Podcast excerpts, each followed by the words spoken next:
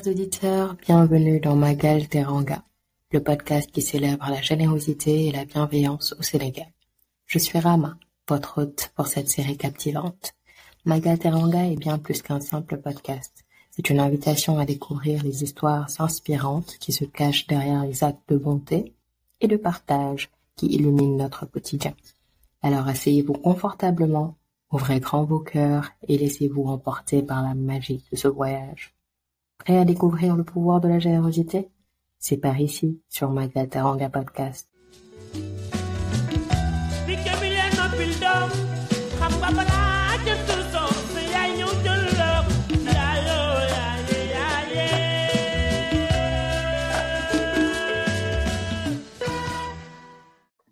Bonjour à tous, passionnés de générosité et de gratitude. Je suis ravie de vous présenter notre invité d'aujourd'hui, Monsieur Moussa Gay, coach certifié en leadership, art oratoire et croissance personnelle. Il est aussi le fondateur du cabinet RH Calamo Consulting. Bonjour Moussa. Bonjour Rama, très content d'être là aujourd'hui avec toi. Contente aussi de t'avoir. Est-ce que tu pourrais te présenter, euh, nous parler un peu de toi, de ton parcours, des causes euh, qui te passionnent? Oui, on va dire que je suis Moussa Gay, je suis né à la SICAP Liberté 5 un boy SICAP. J'ai grandi à la SICAP d'un père euh, magistrat, d'une mère femme au foyer. Je suis un pur produit de la SICAP. C'est important parce que ça a une influence dans mon parcours. Euh, au gré des affectations de mon père en tant que magistrat, euh, j'ai fait les régions de Thiès, j'ai étudié à Kaolack aussi avant de revenir à Dakar. Et bon à mal j'ai poursuivi mes études, euh, voilà, avec une carrière professionnelle, on va dire, assez, assez éclectique. Voilà, je suis euh, marié, j'ai deux enfants, voilà, un père heureux, un mari heureux, euh, et puis je, j'essaie d'évoluer dans la vie comme je peux. Super, merci beaucoup Moussa. On entend un discours très très humble comparé à ce que vous faites dans la vie tous les jours. Vous faites de grandes choses. Et euh, c'est pourquoi je me sens à l'aise pour te demander la question de savoir, quand tu entends parler de teranga, la teranga sénégalaise en l'occurrence, qu'est-ce que cela t'inspire? À quoi tu penses quand tu penses à la teranga sénégalaise? Une très bonne question. Cette notion qui fait notre particularité dans le monde, je me dis la teranga sénégalaise, c'est la, on va dire de manière basique, c'est notre capacité, nous Sénégalais, à, à bien traiter les étrangers, à faire preuve d'hospitalité. Et cette teranga, en fait, est inscrite dans notre ADN en tant que Sénégalais. Le Sénégal a été un pays euh, depuis des siècles, hein, un pays très ouvert d'esprit, un pays qui est très accueillant. Et euh, il y, a, même pas longtemps, j'entendais un étranger parler avec un Sénégalais et le Sénégalais s'est un peu énervé en lui disant c'est parce que tu es chez nous et qu'on est tellement euh, hospitalier que, que, tu te permets de me parler mal. J'ai été dans ton pays et là-bas, on permet même pas aux gens de s'exprimer comme tu viens de le faire. Et tu as de la chance d'être ici. Bon, les gens en ont un peu rigolé, mais c'était juste une façon de dire euh, que ici, les étrangers sont tellement bien traités qu'ils se sentent mieux que chez eux pour la plupart du, du, temps. Et c'est une culture qui, qui est inscrite dans notre ADN. Cette capacité à être tolérant, à être ouvert, on se fait un point d'honneur à bien traiter les invités. Et ça, c'est depuis des siècles et des siècles. Et la dernière fois, je me disais aussi, voilà peut-être pourquoi le, Sénégal est l'un des pays aussi les plus métissés quand on regarde. Hein. C'est un pays très métissé, on a toutes les nationalités qui sont dans nos ADN et ça, c'est grâce à, à la teranga, à cette tradition d'hospitalité qui nous caractérise si bien. Super, effectivement, euh, les Sénégalais sont très bien connus pour leur hospitalité mais surtout leur générosité. Et quand on parle de teranga, on pense aussi à la teranga entre nous. C'est-à-dire quand un membre de la famille euh, se porte malade, il y a cette solidarité-là dans la famille, on s'entraide, on se serre les coudes. Euh, de la même manière, quand un membre de notre famille veut poursuivre ses études, c'est la même solidarité, le même élan euh, de générosité que l'on sent. Et euh, à cet effet, j'aimerais bien comprendre euh, ce que tu en penses, comment tu apprécies euh, cet élan de solidarité-là, qui est comme profondément ancré en nous, parce que ce n'est pas le cas dans toutes les cultures. Oui, oui, en effet. On, a une tradition de, générosité aussi, d'entraide. À la base, euh, notre société traditionnelle, c'est une société de cultivateurs et les gens ont l'habitude de dire que oui, nos arrière-grands-parents, enfin, une façon d'expliquer un peu la polygamie, nos arrière-grands-parents avaient souvent trois, quatre femmes parce qu'ils avaient besoin de d'avoir beaucoup d'enfants qui serviraient de main d'œuvre dans les champs, tout ça là. Et mhm. en fait, au-delà de cette culture de la polygamie, ça a créé le sens de la communauté dans les familles. Et dans les familles, lorsque on est 10, 15 enfants, 20 enfants, on est obligé de se serrer les coudes pour aider le vieux, pour aider les mamans euh, dans les travaux champêtres à la maison. Et ça a cultivé cette notion de solidarité, d'entraide entre frères et cet esprit de communauté-là. Et c'est ça qui a perduré même après ce qu'on appelle le modernisme qui est intervenu.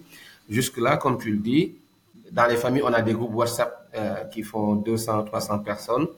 Et dès qu'il y a quelque chose, d'ailleurs, même sans qu'il n'y ait un événement qui le justifie, les gens ont ce, réflexe-là euh, de cotiser 1000 francs, 500 francs, enfin, une somme modique par mois pour, au cas où quelqu'un de la famille aurait un besoin. Donc cet aspect de, générosité, d'entraide est ancré dans notre, dans notre ADN aussi, et ça fait aussi notre, notre particularité. Dans d'autres euh, nations, les gens vont s'organiser de manière solidaire lorsqu'il y a un cas ponctuel, mais ici, c'est tellement prononcé que l'aspect, cet aspect social d'entraide et de solidarité, on, on, le cultive, mais de manière préventive.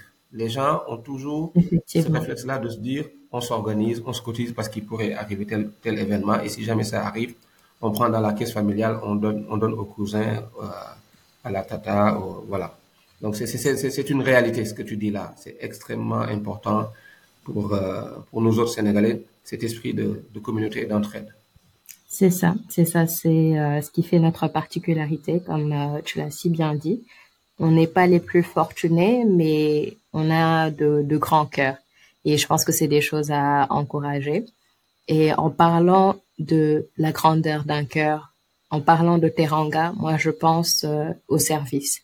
Et pour t'avoir mm. côtoyé euh, dans le cercle de Toastmaster, je sais que c'est quelque chose qui, qui t'est cher, le service, le don de soi. J'aimerais bien en connaître les motivations. Qu'est-ce qui t'a amené à te dire que je vais me mettre au service des autres que je vais aider les autres, que je vais donner de ma personne pour les autres? Là, tu touches, euh, tu touches je, peux dire, un, des piliers de ma vie. Pour moi, le service est, devenu une raison de vivre. Et, la cause, elle est toute simple. Hein. D'abord, je l'ai hérité de mes parents. je disais tout à l'heure que j'ai un père magistrat et une mère femme au foyer. Un père magistrat qui a travaillé 44 ans au service de l'État, haut fonctionnaire et qui a, qui a toujours, qui s'est toujours tellement donné pour les autres, pour le respect de la justice, pour euh, le bien-être. Donc, je suis né dedans, dans cette ambiance de, de service. Quand je vois mon père, euh, toutes les personnes qu'il qu'il aidait de manière désintéressée. Et euh, la petite anecdote, je me rappelle quand on était petit, euh, quand il fallait, par exemple, que si j'avais un t-shirt qui était devenu trop petit parce que j'ai un peu grandi et qu'il fallait donner à un cousin ou à un ami, mon père nous criait dessus si jamais le t-shirt était un peu abîmé, abîmé ou, ou, mal, euh, mal en point, on va dire, entre guillemets. Mhm. Et voilà, parce qu'il disait, quand tu donnes quelque chose, il faut donner le meilleur de toi-même. Donc, euh, et quand tu donnes un objet, il faut donner vraiment, ne donne pas un objet pour t'en débarrasser, donne cet objet, cet objet justement parce que ça a de la valeur pour pouvoir euh, euh, satisfaire au plus haut point l'autre. Et j'ai grandi dans ce, dans ce sens du service-là. Ma mère, qui était femme au foyer, très traditionnaliste aussi, c'est mhm. toujours, euh, euh, c'est toujours dépourvu de bien, de conseils, de, de son temps pour les autres. J'ai grandi dans cela. Et l'autre élément qui a été un peu un, catalyseur aussi, c'est, je pense que c'est arrivé à tout le monde, ce sont les épreuves de la vie. C'est-à-dire, euh, moi, j'ai été pendant longtemps, euh, depuis que j'ai, parce que j'ai connu beaucoup de péripéties, beaucoup d'épreuves euh, qui m'ont placé dans la position d'avoir besoin des autres. d'avoir besoin du service, de l'appui, de quelque sorte que ce soit, des autres. Et donc, à un moment donné, j'ai compris à quel point c'était c'était important quand on pouvait aider, d'aider les autres, parce que j'ai été en position d'avoir besoin de l'aide pendant dans plusieurs aspects. Parce que dans ma carrière professionnelle euh, qui a débuté en 2000, euh, je, je, vais la résumer un peu, mais j'ai été euh, vendeur dans les marchés. J'ai, euh, Au moment où j'avais un master en finance, euh, j'ai vendu, euh, j'ai été obligé d'être agent aide, aide vendeur dans les marchés. J'ai été commercial, j'ai été financier. Moi, à la base, je suis économiste. J'ai été financier avant d'être RH, avant d'aller dans le coaching et la prise de parole en public. Et et pendant toute cette traversée-là, j'ai connu des épreuves qui m'ont permis de me dire, c'est important, maintenant que tu sais à quel point c'est dur, va te chercher de la valeur, va t'ajouter de la valeur parce que désormais, ta mission de vie, c'est de donner de la valeur aux autres et de les faire grandir et d'éviter au maximum que les gens vivent ce que toi tu as vécu. Euh, c'est un peu ça qui a cultivé donc le, et, et, je me reconnais dedans et c'est une façon aussi pour moi, le service, c'est la meilleure façon d'exprimer ma gratitude par rapport à Dieu. C'est juste ça. Ça me permet de, voilà, d'exprimer ma gratitude, d'être en vie et de pouvoir donner du peu que j'ai. Waouh. Euh, c'est effectivement une très belle mission de vie euh, que j'apprécie beaucoup. C'est vraiment euh, toujours un plaisir, j'aime à le répéter, d'entendre les gens prouver leur reconnaissance envers les autres, envers Dieu, envers eux-mêmes. C'est très, très important. Mm. Mais une question qui m'a longtemps intriguée, euh, c'est que penses-tu de la perception des autres de cette gratitude-là? Parce que souvent, moi, j'ai eu cette, cette expérience-là qui ne m'a pas beaucoup plu. Euh, une expérience, en tout cas, qui m'a toujours intriguée. Et c'est le fait que j'avais l'impression que les gens méprisaient la gratitude, que les gens n'acceptaient pas ou en tout cas n'appréciaient pas la gratitude euh, à sa juste valeur. Des fois, on me dit non, tu dis trop merci, tu dis trop s'il te plaît, comme si ce n'était pas le minimum que je puisse faire pour remercier quelqu'un. Parce que j'imagine que d'autres personnes qui a pu imaginer faire quelque chose pour toi, toi aussi tu peux imaginer le lui rendre. Et je pense que c'est ça qu'on appelle la gratitude. Mais je pense que des fois, on altère la valeur de la gratitude. On pense que c'est peut-être hypocrite. On pense que c'est de la courtisanerie, si je peux m'exprimer ainsi. Mais cela, je ne l'ai jamais compris. Donc, j'aimerais bien savoir euh, si tu as des fois eu une expérience où tu as été troublé par la perception euh, de quelqu'un d'autre de tes actes de gratitude. C'est fondamental ce que tu dis là, vraiment. Euh, et je l'ai remarqué. Hein tu dis, tu dis beaucoup merci, tu dis beaucoup s'il te plaît. Mais moi, moi, à, contrario, je, je, je, pense que si tu pouvais en dire beaucoup plus, il faudrait le faire. C'est ce que je pense parce que mm-hmm. Justement, la, pour moi, la gratitude, c'est tellement fondamental cette valeur-là. Quand on est euh, conscient que Dieu, euh, on va revenir à Dieu parce que la spiritualité aussi c'est extrêmement important Dieu avait le choix de faire de Moussa Gueye euh, une roche, un arbre euh, ou une chaussette que quelqu'un d'autre va porter. Dieu avait le choix de mhm. faire de Rama, je sais pas moi, un pot de fleurs, une lampe pour éclairer les autres, n'est-ce pas? Mhm. Oui. Et pourtant, il a choisi de faire de nous des humains, des humains, des êtres dotés de conscience. Et je me dis, ça c'est le premier acte de gratitude qu'on devrait exprimer à Dieu. Le fait de nous avoir fait humains. C'est pas pour rien parce que mhm. ça veut dire qu'on a une fonction fondamentale sur Terre et ça nous ramène à la mission de vie. Notre mission de vie, euh, malheureusement, je me rends compte qu'il y a, ça, c'est un terme qui ne parle pas à beaucoup de gens. Notre mission de vie, en fait, c'est, je, je la définis comme ce qui n'aurait pas existé sur Terre si Dieu ne nous avait pas amenés sur Terre. Ok? Mm -hmm. qu'à un moment donné, Dieu a dit, euh, Ramadialo va, j'ai besoin que Ramadialo fasse un podcast avec Moussa Gueye euh, le 1er novembre 2023 parce que ça va inspirer telle, telle, telle autre personne et lui donner une nouvelle orientation dans sa vie. Mm -hmm. Enfin, euh, là, je cite Rama et, et Moussa, mais en fait, Dieu a dit, j'ai besoin que deux personnes fassent un podcast le 1er novembre 2023. à partir de midi parce que j'ai un autre qui devra euh, écouter ce podcast-là pour changer sa vie et avoir plus d'impact. Alors, Mhm. quelles sont les deux personnes, et Dieu est en train de se poser la question, quelles sont les deux personnes les plus, euh, les plus aptes à me faire ce podcast-là pour toucher telle autre personne? Ok, il regarde dans son stock d'âme et il voit Rama et Moussa. Il dit, ok, dans ce cas-là, je, vais, je prends Rama et Moussa, je vais les faire naître sur Terre des années avant. Je vais les préparer. Et comme ça, le jour J, ils seront prêts pour faire ce podcast-là parce que Wow. le- l'objectif ultime, c'est de toucher telle vie. Tu vois? Alors, ça, peut-être Mhm. que si toi et moi, on n'était pas sur Terre pour euh, euh, faire un certain parcours et avoir l'aptitude de faire ce podcast-là, euh, ça n'aurait pas eu lieu. Et donc, notre mission de vie, c'est de toucher les gens. C'est de, c'est de, c'est de partager ce que nous vivons pour inspirer d'autres personnes à grandir, à avoir une meilleure vie. Donc, ça, c'est notre mission de vie. Alors, pour exprimer notre gratitude à Dieu euh, de nous avoir permis d'être à ce niveau d'influencer positivement la vie des gens, euh, mais on doit se mettre à travailler au, au meilleur des autres. C'est tout. Donc, pour Mhm. être le simple fait d'être conscient de son humanité Mhm. devrait nous faire réaliser que nous devons pratiquer la gratitude tous les jours que nous vivons cette humanité-là. Mhm. C'est à ce niveau. Et alors, celui qui voit que Rama lui dit beaucoup euh, merci, merci, ne réalise pas que Rama est en train de pratiquer la gratitude parce que Rama se dit, euh, tu n'étais pas obligé de le faire. Il y a énormément de gens qui font des choses par Mhm. intérêt. Euh, toi, tu le fais, je vois que tu le fais, je te l'ai demandé, tu l'as fait sans poser de conditions. Mais je te dis merci. Je suis reconnaissante de rencontrer quelqu'un comme toi qui peut me rendre service. Je te dis merci. Mais ce n'est pas euh, de la faiblesse pour Rama.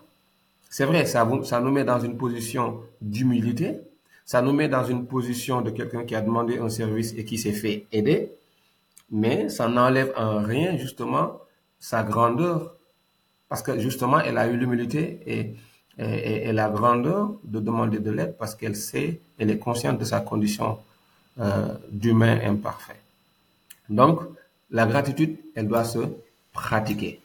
C'est vraiment la meilleure expression de notre humanité et c'est ça qui va faire que nous aurons nous-mêmes, euh, tu l'as dit tout à l'heure rapidement, la gratitude envers nous-mêmes.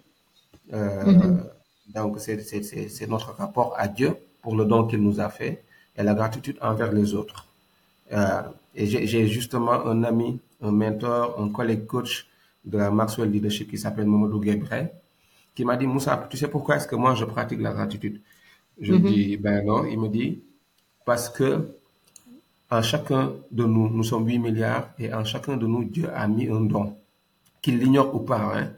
Et donc, le, le don qui est parti de Dieu et qui est arrivé à nous, nous devons le retourner à Dieu en, ayant de l'impact vers les autres. Donc, on doit faire du don de Dieu un don à Dieu. C'est ça son sens de la gratitude pour lui et c'est quelque chose qui me parle énormément.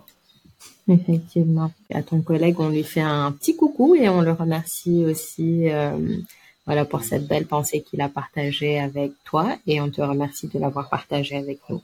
C'est très, très important. Je pense que, euh, comme tu le dis, tout part de la gratitude. Dès l'instant où euh, tu prends en compte toutes ces petites choses-là, comme le fait de ne pas avoir été toutes ces choses qu'on aurait moins aimé être que ce que nous sommes, c'est assez euh, profond, mais voilà. Euh, ne serait-ce que prendre conscience de cela et savoir qu'on n'a rien fait pour mériter d'être d'être né homme et non fleur. Euh, Exactement, et, exactement. et donc euh, qu'on devrait être reconnaissant pour cela. Je pense que c'est pour ça que certains d'entre nous n'ont pas de difficulté à dire merci à foison, s'il te plaît, à montrer leur gratitude parce qu'en fait, ils prennent conscience de toutes ces infimes choses, ces petites choses-là qui pourtant euh, sont extrêmement importantes. Et je pense qu'il faudrait aussi que les personnes qui aident acceptent d'être euh, remerciées en retour. C'est aussi une preuve de gratitude. C'est aussi reconnaître euh, la reconnaissance, euh, le fait que l'autre est reconnaissant envers nous. Euh, je pense que le reconnaître aussi, c'est être généreux en retour. Je pense que C'est une file, c'est un cercle qu'il ne faut jamais rompre parce que si si on s'aventure à le faire, on perdrait le monde. Car comme le dit Coach Moussa, la gratitude est fondamentale. Alors, en parlant de gratitude, euh, Coach, est-ce que tu aurais des personnes euh, à qui tu aimerais prouver ta reconnaissance, à qui tu aimerais exprimer ta gratitude? Ah oui, j'ai envie de dire tout le monde.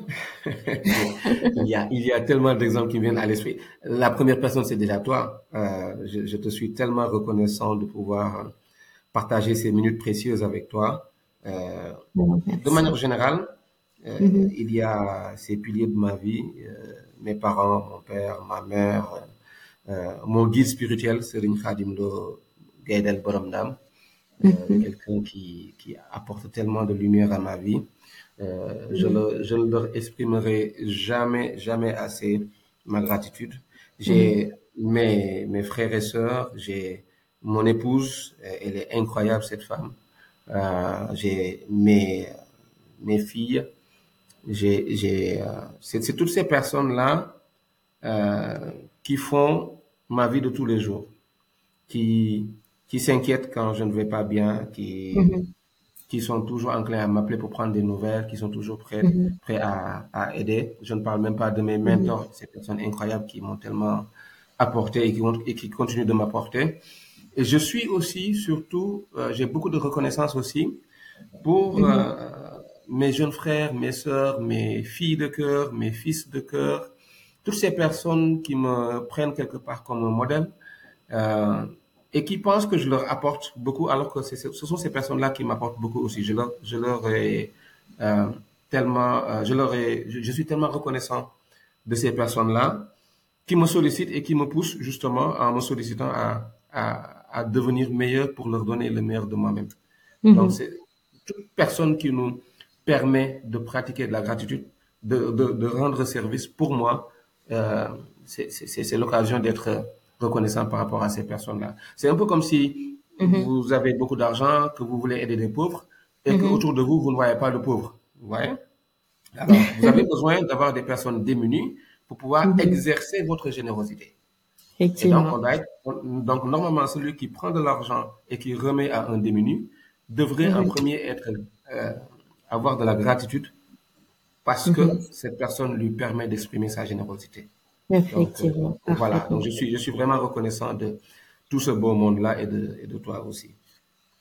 Merci beaucoup, coach. Effectivement, euh, de, des paroles très, très touchantes. Nous aussi, on est reconnaissant, reconnaissante de t'avoir dans nos vies parce que tu nous inspires euh, de par ton humilité, de par ta grande connaissance, euh, la profondeur de ton âme et ta générosité, tout simplement. Parce qu'on parle de générosité quand on dit Giving Tuesday, euh, tout le monde pense à la générosité. Giving Tuesday, tout le monde pense à la teranga.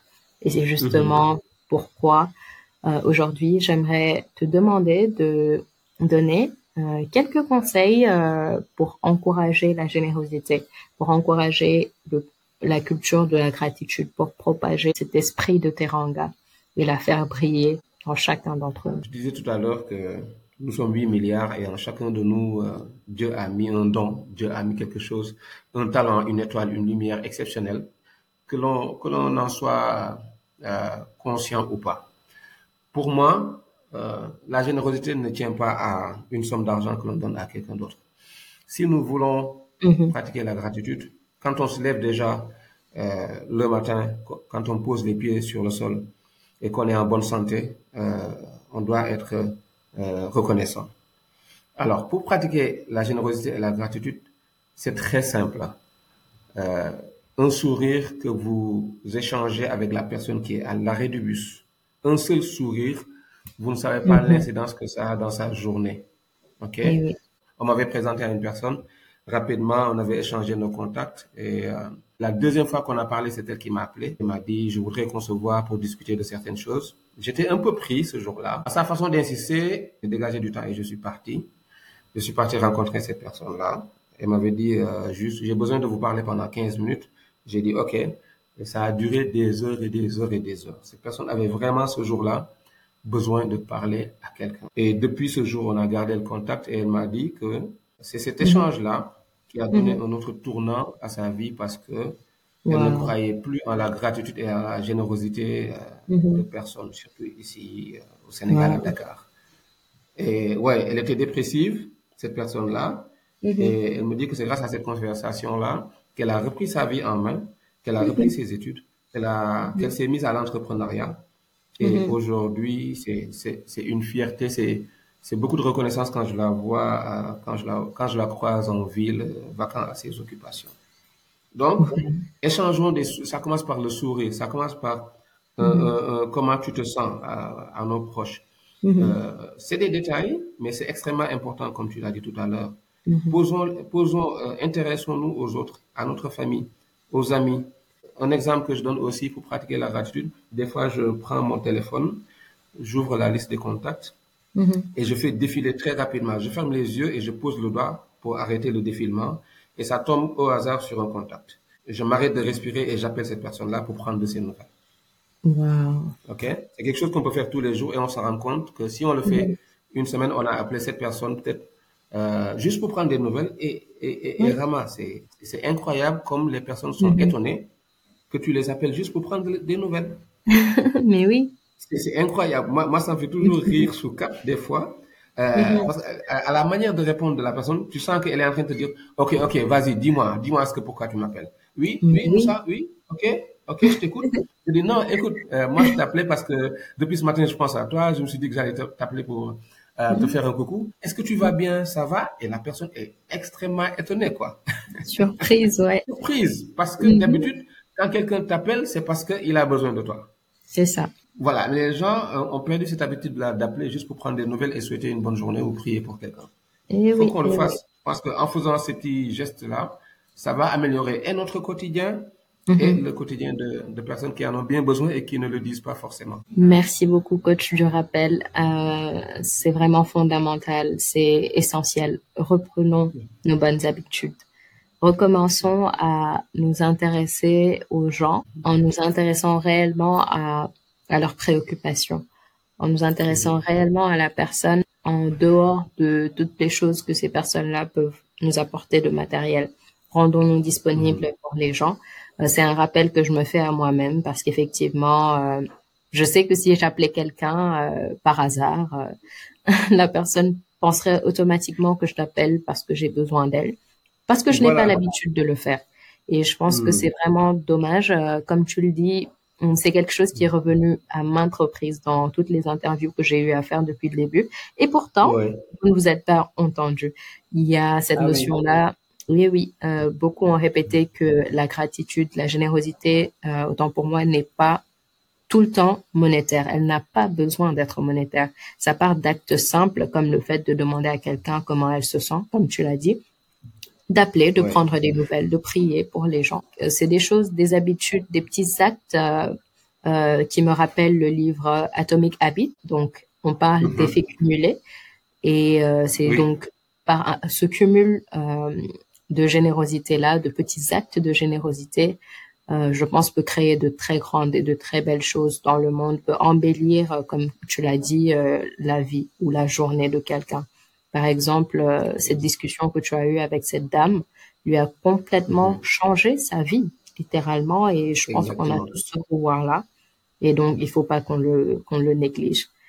Merci beaucoup, en tout cas, coach, euh, pour euh, toute cette sagesse-là que tu nous as partagée. Il faut, euh, il faut continuer dans cet élan-là à semer les graines de la générosité autour de soi. C'est, ce n'est qu'ainsi que le monde sera meilleur. Voilà. Alors, vous pouvez le suivre. Donc, coach, euh, je vais te laisser partager tes, tes réseaux sociaux, euh, etc., pour que les Ouais. gens puissent te suivre parce qu'il partage du contenu très intéressant sur TikTok et euh, son cabinet RH Calamo Consulting aussi euh, euh, offre des services très très intéressants. Je te laisse un peu nous en parler. Oui, merci, merci euh, Rama. Reconnaissance extrême à toi. Euh, tu es quelqu'un qui m'inspire beaucoup aussi. Et je pense que c'est pas la première fois que je te le dis. Je te suis beaucoup sur euh, LinkedIn et je vois à quel point tu, tu, tu es inspirante. Tu fais, tu es tout le temps gentil. orienté vers les autres. Tu fais la promotion des entrepreneurs et tout ça. Euh, on s'est rencontrés au Toastmasters et tu es une incroyable leader qui nous inspire. merci pour ta générosité et ton engagement. Merci beaucoup. Si vous tapez sur TikTok, ma fille et moi, il y a des petites vidéos de conseils en prise de parole en public. Je partage aussi des instants de famille avec ma fille, ma fille cadette. on en profite aussi pour unir, on va dire, l'utile à l'agréable en donnant des conseils et tout ça. Mm-hmm. donc, sur les réseaux sociaux, c'est Kalamou. sur Facebook, c'est euh, Kalamou, K-A-2-L-A-M-O-U. Sur LinkedIn, c'est Moussa Gay. Euh, voilà, on va continuer à partager des choses, euh, à nous enrichir des autres et à répandre la gratitude, la générosité et les, les, bons enseignements au monde entier parce que on en a bien besoin. Encore merci, merci Rama pour euh, ton leadership et ton engagement pour un monde meilleur. Merci à toi, coach. Merci d'avoir accepté notre invitation. Ce fut un très grand plaisir d'échanger avec toi et je pense que nos auditeurs se régaleront en entendant ces, ces pépites, ces enseignements qui n'ont aucun prix. Je vous remercie, chers auditeurs, pour nous avoir écoutés et on se retrouve très bientôt pour un nouvel épisode de Magal Teranga Podcast. Merci d'avoir fait ce voyage avec nous à travers Magal Teranga Podcast. J'espère que cette histoire vous a inspiré à propager la générosité autour de vous. Restez connectés et n'oubliez jamais l'esprit de Teranga qui prie en vous. À bientôt pour de nouvelles aventures.